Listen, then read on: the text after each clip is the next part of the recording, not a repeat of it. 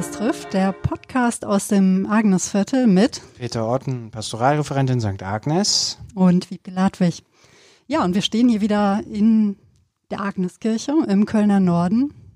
Das Räumchen, in dem wir sind, Peter. Ist speziell, genau. Wir haben ja am Anfang ein bisschen gesucht, wo können wir unsere Technik aufbauen. Die allererste Folge haben wir in der Sakristei aufgenommen, da war es sehr hallig und dann äh, ist mir dieser Raum eingefallen, da muss man eine etwas äh, ähm, komische äh, Wendeltreppe raufgehen und dann kommt man in ein kleines Räumchen, das ist sehr weiß gestrichen.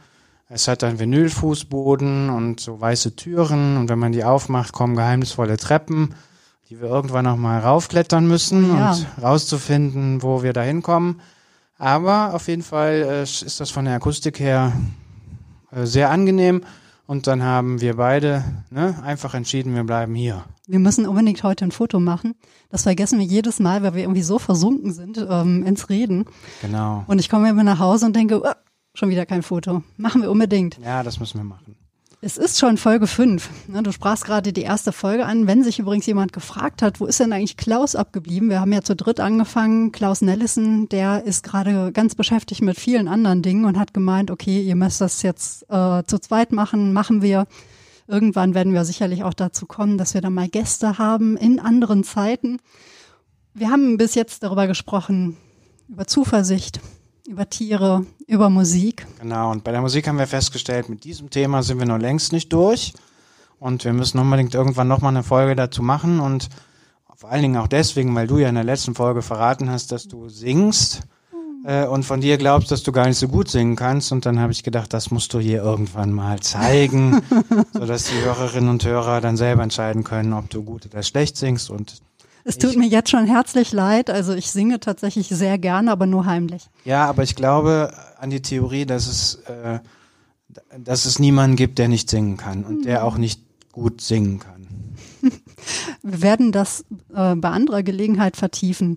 Musik. Musik führte uns eigentlich auch direkt hin zu einem Thema, ähm, wo wir auch festgestellt haben, dass uns beiden das sehr wichtig ist und beschäftigt, nämlich das Thema Rituale. Also für mich hat Musik auch etwas äh, viel mit Ritualen zu tun. Das erzähle ich vielleicht gleich nochmal. Rituale. Ja, ein super Thema.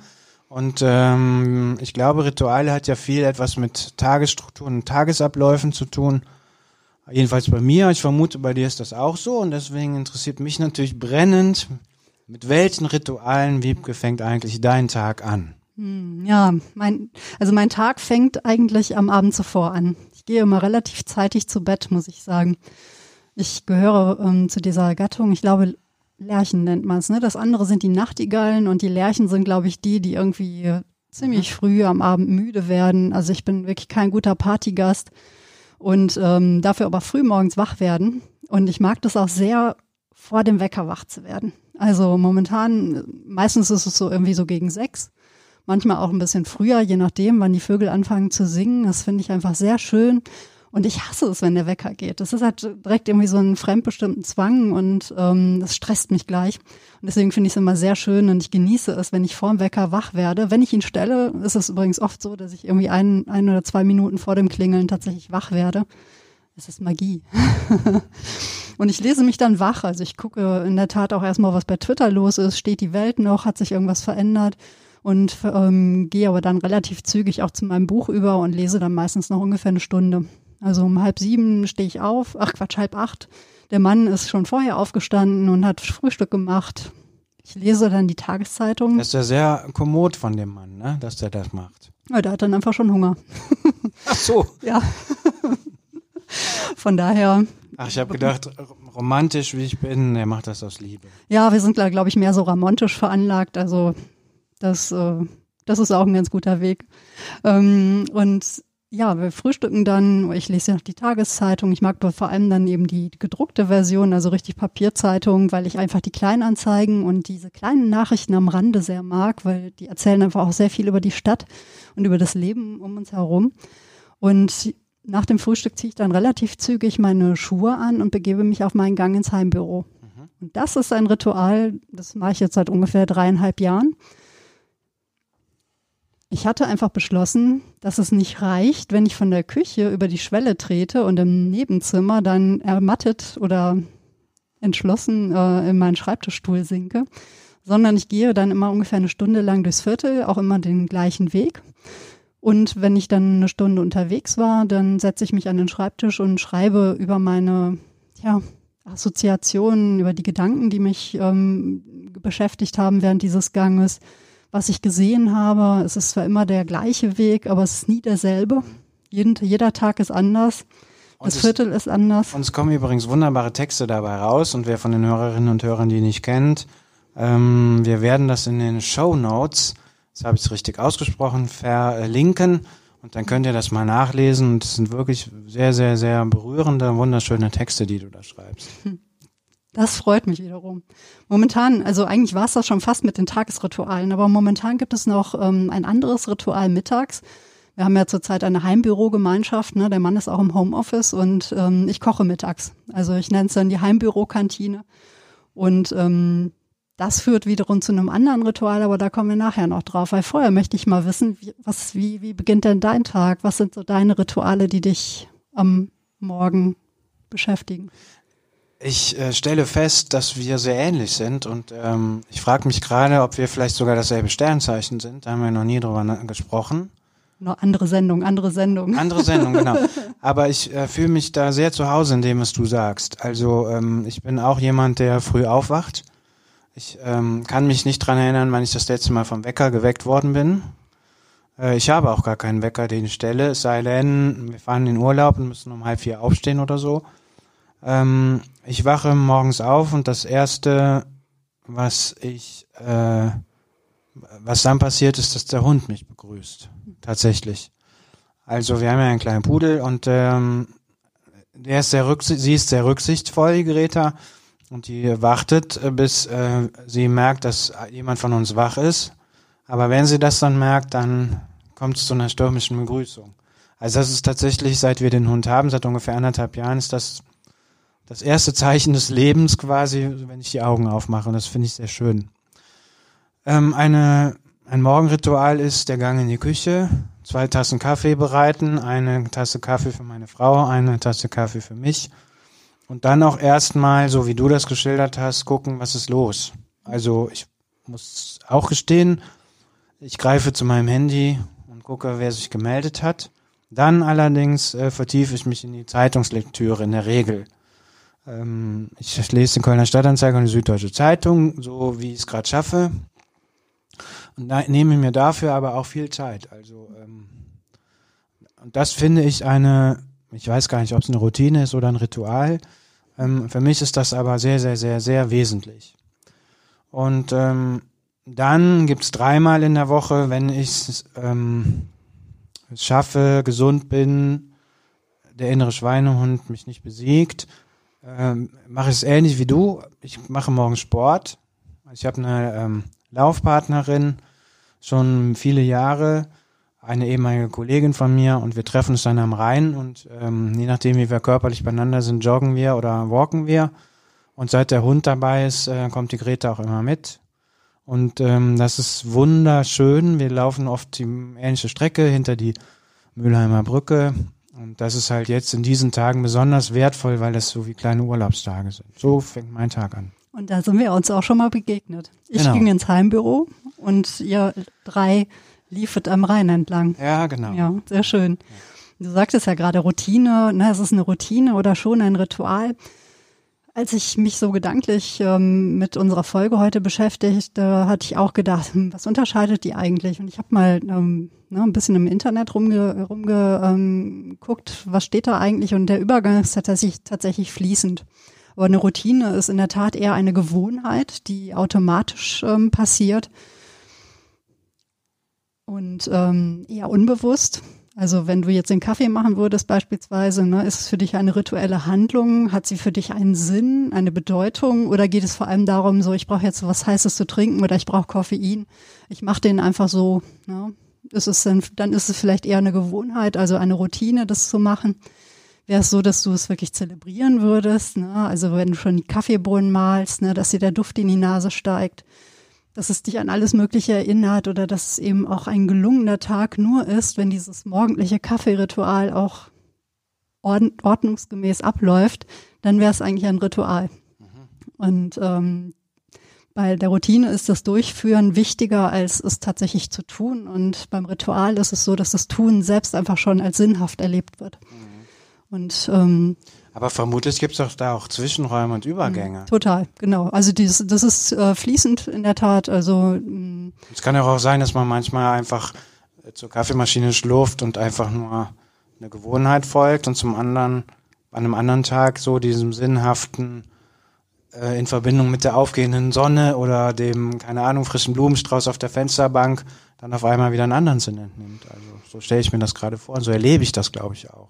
Ich erlebe das nicht immer gleich tatsächlich. Ja, ja ich denke auch. Also ähm, vielleicht zeichnet das Ritual auch noch so etwas aus, dass es auch oft so in einem Kontext erlebt wird von Gemeinschaft. Ja. Also dass man es nicht nur für sich macht, mhm. sondern dass man auch einen Zusammenhang erlebt.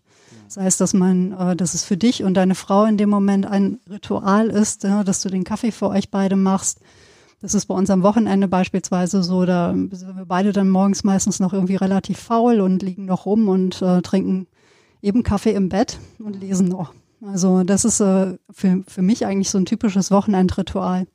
Noch irgendwie rumliegen, lesen und dann einen Kaffee im Bett zu trinken. Ist das eigentlich Zufall, glaubst du, äh, dass Rituale oft was mit Nahrungsmitteln zu tun haben? Hm. Ich möchte von einem Ritual erzählen, das immer noch eine bleibende Bedeutung hat, obwohl es schon so lange her ist. Also ich habe da heute nochmal drüber nachgedacht, als ich auch äh, ähm, wusste äh, oder als mir klar war, heute Abend werden wir darüber sprechen. Ähm, ich musste mir wieder an meine Kindheit zurückerinnern und bei uns gab es ein Samstagsritual, nämlich das Leberwurstbrötchen am Samstag. Und das ist praktisch, also ich kann mich an keinen Samstag erinnern, wo das mal nicht gewesen wäre. Und das lief immer so ab, dass am Samstag der Bäcker ins Haus kam mit seinem Brotkorb und hat das Brot fürs Wochenende gebracht. Und dann haben wir immer ähm, Brötchen für Samstag und für Sonntag gekauft. Und zwar für Samstagnachmittag. Und ähm, dann haben wir im Prinzip manchmal während der Bäcker noch da war und zuguckte, manchmal auch kurz nachdem er weg war, den Kaffeetisch gedeckt und ähm, dieses frische Brötchen aufgeschnitten, eine Scheibe Schwarzbrot genommen, auf die Schwarzbrotscheibe Butter gestrichen, Leberwurst draufgestrichen, dann ein halbe, halbes Brötchen draufgekletscht. Und diesen Geschmack, Samstagnachmittag, halb vier, äh, wir sitzen am Kaffeetisch und essen ein Leberwurstbrötchen. Die ganze Familie, ja? Ja, die, genau, die ganze Familie. Und das hat für mich so was von Wohlfühlen, Gemeinschaft, aber auch Unterbrechung, weil der Samstag natürlich, äh, du wirst das im Sauerland vielleicht auch so erlebt haben, auch viel mit Arbeit zu tun. Man muss die Tiere versorgt werden, die Kaninchen, die Hühner, der Garten, Rasenmähen und so. Mhm. Aber dieses rituelle Leberwurstbrötchen essen in Verbindung mit dieser Kaffeetafel ähm, ist für mich ein unglaublich prägendes Ritual gewesen. Was nicht bedeutet, dass ich das jetzt immer noch jeden Tag selber auch machen würde. Aber ich glaube, es hat für mich die, das Bedürfnis erhalten, in den Tagesroutinen auch immer wieder Unterbrechungen mhm. zu zelebrieren, sage ich mal, die auch was mit einer leiblichen, mit einem leiblichen Wohlfühlen zu tun haben. So, so deute ich mir das. Ja, du kannst das wahrscheinlich immer noch gut ab, abrufen, ne, was, was dir dieses Ritual bedeutet hat, was es ausgelöst hat. Ja. Und ich denke, das ist immer noch so etwas äh, Identitätsstiftendes, auch für Familien oder für Gemeinschaften generell solche Rituale oder solche Riten, ne, also so im kleineren ähm, Sinne zu haben. Also bei uns war es etwas das Abendbrot, ne, dass man zusammen Abendbrot gegessen hat. Alle haben sich an den Tisch gesetzt. Also ich habe später Familien erlebt, wo man sich einfach ein Brot geschmiert hat und das, irgendwie mit, mitgenommen hat an Fernseher oder so. Das empfand ich als Sakrileg fast. Ne, während bei uns saßen irgendwie alle am Abendbrottisch und äh, der wurde gedeckt und es gab im Winter Tee dazu und es war irgendwie ganz klar, wie dieser, wie dieses Abendbrot ähm, ablief. Gab es da immer besondere Sachen zu essen? Also ich erinnere mich ja immer vor allem an äh, Salami mit Gürkchen. ich war schon immer eher ein bisschen so herzhaft und äh, es gab diese eine Salami, ne, so für mich, die hieß immer Blümchensalami. Ich glaube, äh, ne, die kommt aus so einer Wurst, die halt so mit so einer ungarischer Salami, die dann eben aussieht wie Blümchen. Das war mal ganz wichtig. Es musste die eine Salami sein und ähm, da drauf dann eben ein Gürkchen, also saure Gurke. Weißt du, was bei uns, ähm, also das Tüpfelchen auf dem i beim Abendbrot war, das war die äh, Fischkonserve. Ich weiß nicht, ob man sich das noch vorstellen kann. Ja, ja, genau, Tomatenfisch. Und äh, manchmal, wenn ich äh, mitgegangen bin zum Einkaufen, habe ich dann auch schon mal eine Dose äh, mit dieser Senfsoße reingeschmuggelt. Weil irgendwann war man, fand ich, war ich auch dieses Tomatengeschmacks überdrüssig. Und dann haben wir da so eine Senfsoßenkonserve untergejubelt. Mhm. Aber das weiß ich noch, dass wenn es eine Fischkonserve gab, war das was Besonderes irgendwie. Und ja. ja, aber also ich, ich finde, ich erlebe das auch so oder empfinde das auch so, dass Essen ganz viel mit Ritualen zu tun hat. Für mich ist halt das Kochen selbst auch ein Ritual.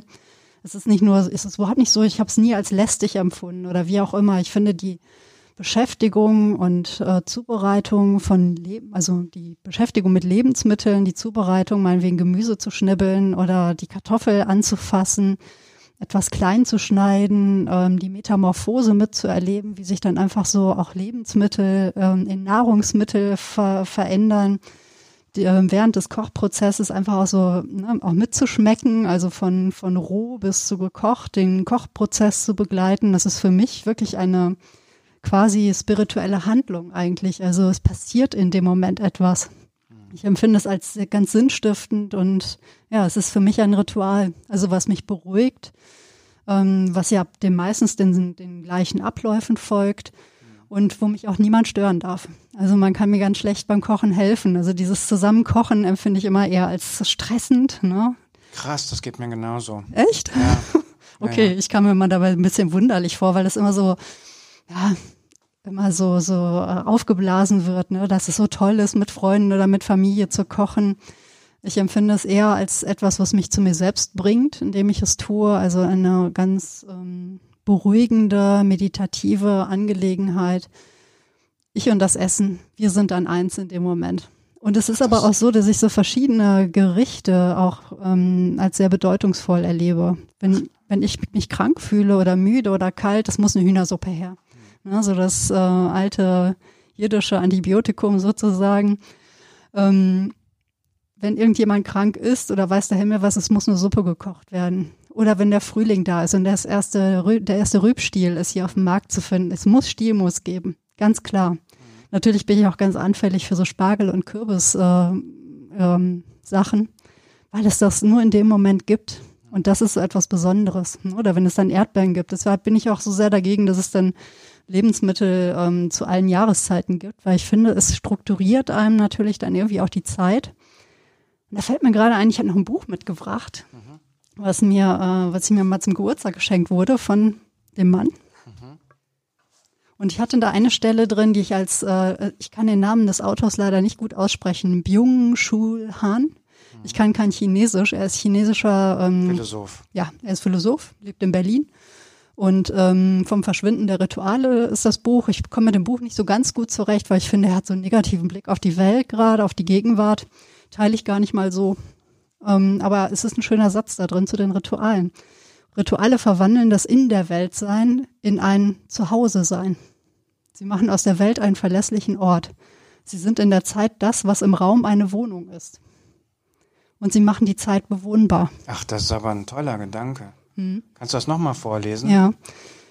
Rituale verwandeln das in der Welt sein in ein Zuhause sein. Sie machen aus der Welt einen verlässlichen Ort. Sie sind in der Zeit das, was im Raum eine Wohnung ist. Sie machen die Zeit bewohnbar. Und das finde ich sehr schön. Jetzt schlage ich das Buch mal wieder zu und lege es weg. Hm. Und ich denke, das ist so etwas, was man mit Ritualen noch macht. Man schafft sich ein Zuhause und vielleicht empfinde ich deswegen Zuhause auch gar nicht so sehr als eine Frage des Ortes, sondern eher eine Frage dessen, wie ich meinen Tag gestalte. Ja, und es äh, schafft ein Zuhause nicht im, in so einem hermetischen Sinne. Also ähm, es schafft Heimat ohne Exklusivität, würde ich mal sagen. ohne abgeschlossen sein, so, sondern mhm. ähm, es behält trotzdem immer noch die Offenheit. Ich arbeite ja in einem Beruf äh, in der Kirche, wo es auch sehr, sehr viel um Rituale geht. Und wenn wir hier schon mal in der Agneskirche sind und äh, über der Sakristei in unserem kleinen Podcaststudio stehen, ähm, ist es mir ein Bedürfnis, über eine äh, Sache zu sprechen, wo Rituale natürlich eine Riesenbedeutung haben. Das ist der Gottesdienst. Das ist ja eine Aneinanderreihung von Ritualen. Ähm, und sie finden ja auch meistens am selben Tag zur selben Stunde statt, werden immer rituell eingeleitet durch das Glockenschlagen. Ähm, es ist immer gleich, also es fängt gleich an, die Mitte ist gleich, das Ende ist gleich. Und ähm, mir sind diese Gottesdienste, je nachdem, auch nicht alle, aber je nachdem, wie sie gefeiert werden, ähm, auch sehr, sehr wertvoll geworden, weil ähm, das, wenn sie gut gefeiert werden, das Erstaunliche passiert, dass nämlich Menschen, die sich gar nicht so gut kennen, die eigentlich privat, nicht privat miteinander sind, aber trotzdem eine Gemeinschaft über Bänkegrenzen, über Standesgrenzen, über alle möglichen Grenzen hinaus, mhm. äh, äh, sagen, wir, sagen wir mal, schließen können. Und dass das schon eine Stärkung ist, die äh, einen durch die Woche tragen kann. So. Und ähm, Redundanz gibt Relevanz. Das ist für mich ein ganz wichtiger Satz mhm. geworden. Also wie die Wiederholung schafft die Bedeutung. Und ähm, das ist halt das Gegenteil davon, wenn man irgendwie ganz viel wiederholt, dass es dann langweilig wird. Nein, das rituelle Wiederholen schafft ja die Bedeutung. Also genauso wie du das in diesem Zitat ja vorgetragen hast, gerade wie der äh, Hahn das wahrscheinlich auch meint. Und das erlebe ich im gottesdienstlichen Kontext, wenn es, wenn ähm, ich die Erfahrung mache, dass die Menschen, die diese Rituale feiern, mal etwas damit anfangen können. Also, mhm. dass ihnen das nicht mega fremd ist und dass sie auch damit umgehen können. Also, dass sozusagen die Liturgen auch eine Ahnung davon haben, was sie da tun, empfinde ich persönlich das als sehr, sehr, sehr tragend. Ja, es, es ist im Grunde dann eben ein ähm, Zuhause in dieser Gemeinschaft. Genau. Man spricht die Sprache, ja. man kennt die Rituale. Mhm. Und ähm, ich bin eine Zeit lang immer mal ganz gerne ins Kloster Himmelroth in die Eifel Ach, gefahren war, ja. und war da für ähm, eine Woche oder so. Und ich kann mich noch gut erinnern, als ich das erste Mal dort war. Ich war zwischenzeitlich auch lange nicht im Gottesdienst und ich hatte es nicht mehr drauf. Ne? Also ich bin ja, wir sind ja auf, auf dieselbe Schule gegangen, ne? eine Ursulinenschule. Da gab es noch einmal die Woche Schul Schülergottesdienst. Und ähm, ich war einfach nicht mehr firm mhm. Im Ablauf, im Abläufen des Gottesdienstes. Und ich bin ähm, dann dort in der Abtei, bin ich dann auch zum Gottesdienst mal gegangen, fühlte mich aber ganz unwohl, weil ich die Sprache und die Rituale dieser Gemeinschaft nicht mehr kannte, nicht mehr konnte. Und dann bin ich zu dem Buchhändler vor Ort gegangen, Pater Martin, und meinte so, hm, Martin, was muss helfen. ich machen? Genau, du musst mir helfen. Also ähm, es ist so, dass, dass ich gerade eine Lücke verspüre. Ne? Ich, ich, ich weiß es nicht mehr und ähm, vieles wusste ich vielleicht auch noch nie oder wie auch immer oder ich habe es einfach verdrängt. Und er hatte mir dann ein Buch mitgegeben und äh, mir noch ein paar Sachen erzählt, was wichtig ist und guck dir dies, und dies, dies an und jenes. Und äh, meinte aber auch, du darfst auch einfach nur da sitzen. Mhm. Und für mich war das wirklich ein entscheidender Moment, dass ich so das Gefühl hatte, ja stimmt, ich darf ähm, eigentlich Teil dieser Gemeinschaft sein, auch wenn ich die Rituale nicht kenne. Es ist nicht schlimm. Ja? So, sondern, also ich bin dann kein, kein nicht, nicht außerhalb der Gemeinschaft, sondern ich darf Teil der Gemeinschaft sein, ähm, ohne gewertet zu werden. Was ich übrigens eine ganz, einen ganz großen Reichtum und eine ganz große Bereicherung finde. Dass halt gottesdienstliche Rituale nicht hinter verschlossenen Türen stattfinden, sondern dass Gottesdienst oder Liturgie als Teil einer Kultur oder als Teil der Kultur im öffentlichen Raum stattfinden. Das, was du gesagt hast, das ist mir so wichtig. Ich kann Nähe und Distanz selber bestimmen. Ja, als ich irgendwie in der Sturm- und Drangzeit war, habe ich auch die Leute verflucht, die in der Kirche ganz hinten gesessen haben, diese Säulensteher oder so, ja. Da habe ich immer gedacht, ey, ihr, ihr sprengt die Gemeinschaft, ihr seid Systemsprenger, wird man heute sagen, ne, mit eurem Desinteresse und so. Da war man ja so irgendwie, muss ja alles politisch sein und so weiter. Heute habe ich einen großen Respekt davor, dass Menschen die Nähe und Distanz selber wählen können. Das ist auch ein großer Reichtum von Liturgie, wenn sie groß, wenn sie ähm, in ihrem Ritual auch die Weite der Gastfreundschaft ausdrücken kann. Ja, wo eben nicht alle um einen Tisch gepresst werden, sondern wo der, der hinter der Säule steht, genauso äh, wertvoll und wichtig ist wie der, der vorne in der ersten Reihe sitzt. Mhm. Also das finde ich total super, dass du das, dass du genau das erzählst, weil, ja. weil das für mich was ganz Wichtiges ist und bei mir gerade auch diese Probleme macht, äh, weil wir ja jetzt vielleicht wieder Gottesdienste feiern können und wir wissen ja oder wir ahnen, welche Beschränkungen da auf uns zukommen. Und ich finde es ganz schrecklich die Vorstellung, dass wir hier einen Gottesdienst demnächst feiern, wo, wo eben dieser Zugang beschränkt sein könnte. Hm. Das ist für mich quasi unvorstellbar. Ja, das ist ganz schwierig, wenn dann plötzlich der Raum für die Gemeinschaft nicht mehr groß genug ist. ja, alle. und es, es, widerspricht dem Ritual. Ja. Also das muss öffentlich sein. Hm. Ja, mich hat das damals auch sehr entspannt. Und ähm, ich habe aber auch festgestellt, also ne, dieser, dieser Moment war für mich ähm, auch sehr erkenntnisreich, weil ich gemerkt habe, dass es mir ganz wichtig ist, eigene Rituale zu haben. Also, dass ich immer das Gefühl haben muss, ich glaube, das ist so etwas, was, äh, wo man dann plötzlich so das Gefühl hat, hey, jetzt verstehe ich plötzlich so mein, ne, warum ich früher, warum ich lange Zeit viel mit vielen Sachen Probleme hatte, weil es mir schwerfällt, die Rituale anderer anzunehmen. Ich brauche immer das Gefühl, dass ich sie selber gestalten kann. Und dann kann ich aus diesen Ritualen äh, etwas ableiten, was vielleicht in anderen Ritualen auch innewohnt. Aber es ist so etwas, ich brauche immer so dieses eine selbstbestimmte Moment. Ne? Würde wahrscheinlich ein Psychologe wer würde jetzt Freudenfeste feiern und sagen, oh, spitzenmäßig, da gehen wir mal nach. Aber allein diese Erkenntnis, ich muss das gar nicht wissen, mir ist diese Erkenntnis einfach wichtig. Und seitdem ich das weiß, bin ich auch andere, also den Ritualen anderer gegenüber viel friedfertiger.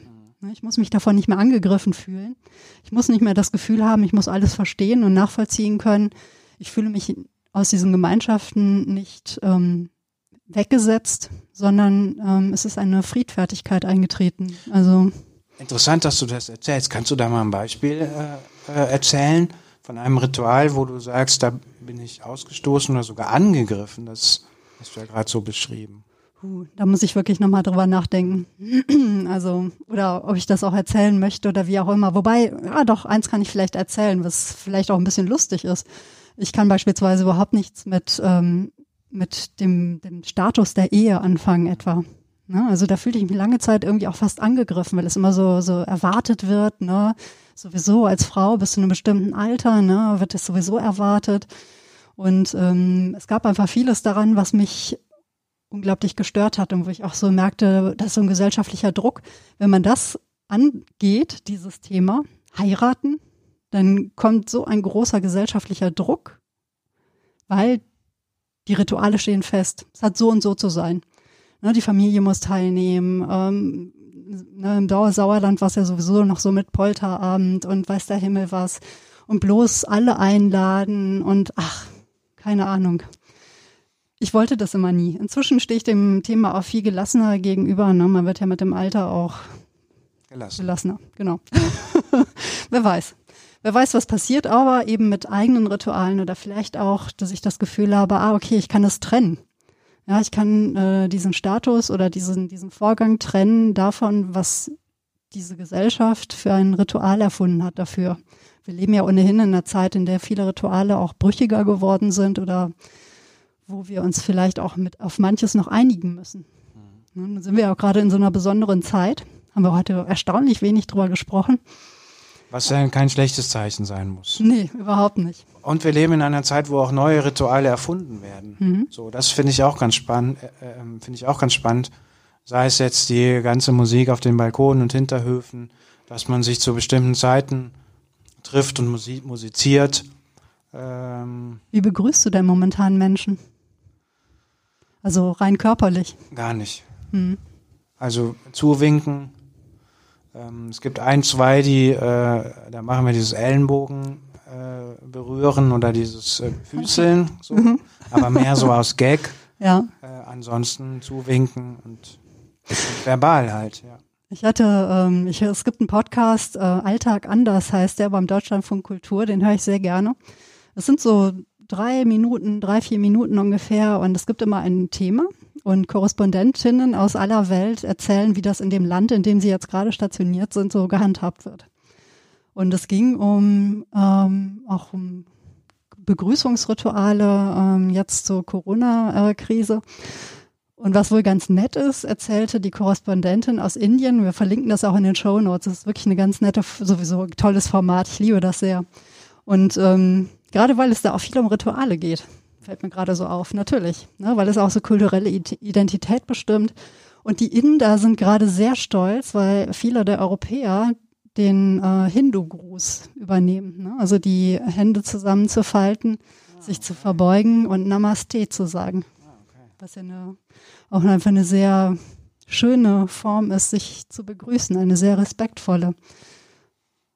Und sie erzählte, dass sie das ganz toll finden, weil sie jetzt plötzlich ne, sehen, dass die Europäer was von ihnen übernehmen und ihren Gruß, ihr Grußritual übernehmen. Ja. Und das ist doch einfach ein schöner Gedanke. Schöner Gedanke äh, am Ende unseres Podcasts. Mhm. Ich merke ähm, äh, voller Beglückung eigentlich, dass äh, ich einige Themen auf unsere Liste schreiben muss. Also das Thema, äh, auf jeden Fall das Thema Sternzeichen, das Thema Kochen und Essen. Mhm. Äh, das muss auf jeden Fall drauf. Und ganz kurz am Ende, weil ich das vorhin angeteasert hatte, wollte ich noch erzählen, was das Thema Musik mit Ritualen zu tun hat. Mhm. Denn seit 2010 schubsen ein Kollegenfreund und ich uns fast täglich ein Lied über Twitter zu. Ach. Unter dem Hashtag Plattensammlung. Also eher werktags, manchmal auch Wochenends. Und wir hatten einfach irgendwann mal festgestellt, dass wir musikalisch ähnlich sozialisiert sind und dass unsere Tage immer besser sind mit Musik. Mhm. Und dann haben wir angefangen, uns eben Links zu YouTube oder wie auch immer zuzuschicken. Manchmal machen wir Themenwochen. Wir hatten letztes Jahr eine sehr lustige Themenwoche von deutschen Coverversionen von ähm, anders, also fremdsprachigen Erfolgssongs. War großartig. Und äh, das ist in der Tat fast das Erste, was ich morgens mache. Ich überlege mir, hm, welchen Song könnte ich dem Steffen heute zuschicken? Und das ist so etwas, was uns beide irgendwie fröhlicher macht. Und so bringt uns Musik jeden Tag durch, äh, durch den Tag und es ist ein Ritual geworden. Es ist ein lustiges, ähm, privates Ritual in der digitalen Öffentlichkeit. Ganz viele haben versucht, so mitzumachen, aber man merkt irgendwie, wir machen das füreinander. Also, und viele lesen mit, ne, oder manchmal kommt auch irgendwie mal eine Antwort dazu, aber es ist irgendwie schon verstanden worden, das ist unser Ritual und wir müssen dem nachgehen. Ach, das ist großartig, also eine wunderschöne Geschichte und ähm, deswegen glaube ich auch, dass wir mit dem Thema Rituale noch nicht fertig sind. Ähm, es gibt noch so, so viele Felder, äh, wo Rituale eine Rolle spielen und so viele Geschichten, die eigentlich noch erzählt werden müssten. Ja, und was sind eure Rituale? Wie startet ihr in den Tag? Was fällt euch direkt beim Wort Ritual ein? Was sind eure Gewohnheiten, die ihr nicht missen möchtet? Was verleiht eurem Tag Sinn und Struktur? Genau. Das wäre schön, wenn ihr uns das erzählt, schreibt oder mailt. Äh, unsere mhm. E-Mail-Adresse lautet ähm, agnestrifft. At web.de. Genau. Da könnt ihr uns schreiben. Ihr findet uns aber bei Facebook und, und bei Twitter. Bei Twitter. Und ähm, nachdem wir jetzt endlich, ne, wir sind ja bei Spotify und ihr könnt unseren äh, Feed auch in allen möglichen Podcatcher äh, laden. Wir sind bei ähm, Google zu finden und wie auch immer und demnächst dann auch bei Apple. Es hat ein bisschen gedauert, weil Apple wollte meine Apple-ID nicht ähm, rausrücken, weil Apple beleidigt war, weil ich kein Apple-Gerät mehr habe. Und jetzt habe ich so oft Apple gesagt, dass Apple eigentlich dringend unseren Podcast jetzt auch ähm, bestätigen sollte weil Apple auch was davon hat, wenn wir da vertreten sind, würde ich sagen. Unbedingt. also, das soll es für heute gewesen sein. Wir gehen jetzt zu einem anderen Ritual noch über, nämlich dem Feierabendbier, oder? Genau, wobei ich noch einkaufen muss. Und ähm, ja. da müssen wir ein schnelles Bier trinken, aber das schaffen wir. Ein schnelles Feierabendbier, ganz bestimmt. Wir sind ja zu zweit, zu zweit draußen geht es mit Abstand. Passt weiterhin auf euch auf, bleibt gesund und munter und ja, haltet die Moral hoch. Und die Wir tun's auch. Also, unser Ritual am, zum Schluss. Die Agnes läutet. Macht's gut. Tschüss.